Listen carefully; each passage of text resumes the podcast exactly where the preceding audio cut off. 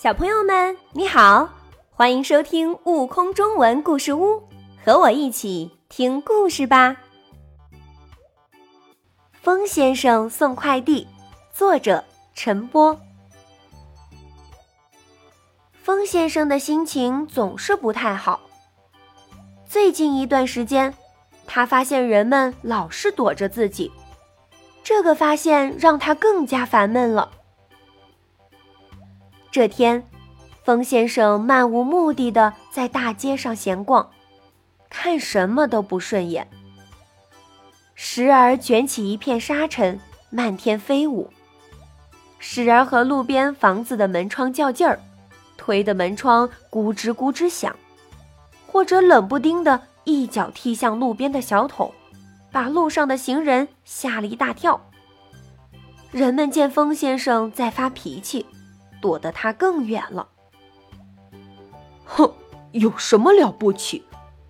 风先生随手卷起地上的一张纸，让他跟着自己在空中飘啊飘。咦，纸上面一行字吸引了风先生的注意力。朋友，如果你想每天感受到快乐，请加入我们迎风快递。风先生停下了脚步。迎风快递公司门口，应聘者的队伍排了老长。面试官欢老板都忙不过来了。我是信哥，方向感很强，我送快递又快又精准。哦，嗯，欢迎欢迎，我们正需要你这样的人才。嗯，下一位。我是鸵鸟，我有一双大长腿，跑得很快，一天能送很多快递。哦，嗯，好哇，很期待你的表现。嗯，下一位。风先生推开大门，径直走到欢老板跟前。先生，有什么可以为您效劳的？欢老板紧了紧风衣。礼貌地说：“我想应聘快递员，感受一下快乐。”风先生说明了来意。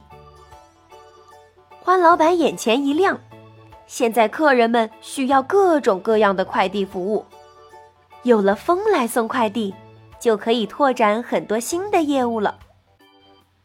哦，刚好，我们这儿有个可以感受到快乐的单子。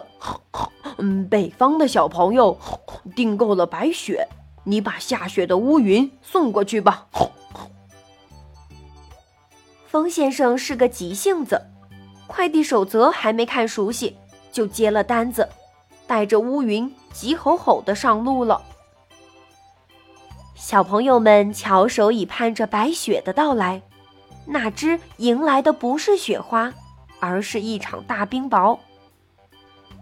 原来风先生取错了乌云，小朋友们都吓哭了。第一个单子就搞砸了，这让风先生很沮丧。接下来是第二个单子。市中心的广场上正举办庆祝活动，需要把一大捆气球送到广场上。嗯，地点和快递的物品没错。风先生放心了，但他想抄近路，带着气球穿过一片高压线，气球全都炸了。后面是第三个单子，第四个，第五个。一个月下来，风先生犯了很多错误，也接到了很多投诉。很多客人说他业务不熟练，态度不热情。赶路时总是卷起一片沙尘，快递送到时扔下东西就走。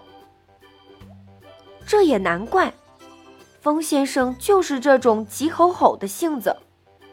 有时候快递太多了，风先生急得团团转，呼呼呼，把快递都送上了天，噼里啪啦掉下来，全都摔坏了。送快递并没有感受到快乐，风先生决定辞职了。欢老板看了看风先生的辞职信，说道：“你太在意工作结果了，错过了很多别的东西。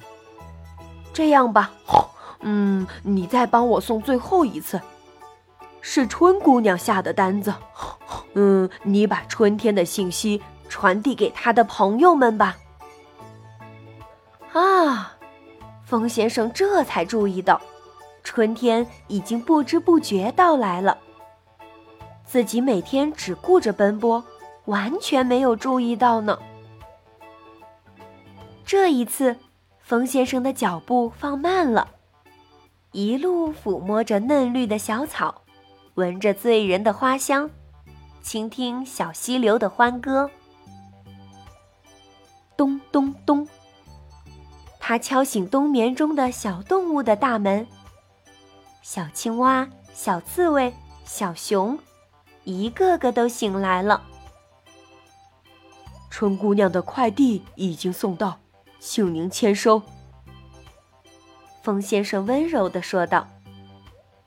小动物们一看，门外是哗啦啦的小河，是碧绿的芳草地，是五彩缤纷的鲜花。啊，多美好的春天！笑容洋溢在每个小动物的脸上。风先生，谢谢您送来这么好的快递，简直棒极了！大家都说：“是啊，棒极了。”风先生第一次觉得心情这么愉悦。风先生收回了辞职信，他喜欢大家收到快递时的笑脸。这真让人着迷呢。一年四季，风先生的快递单子送不过来了。他给大家送来春天的芬芳，又送去秋天的思念；送来夏天的清凉，也送去冬天的雪景，还有那新年的祝愿。他感受到了别人的快乐，更体验到了。来自自己内心的快乐。更多精彩有趣的故事，请关注订阅“悟空中文故事屋”账号，快来听故事吧。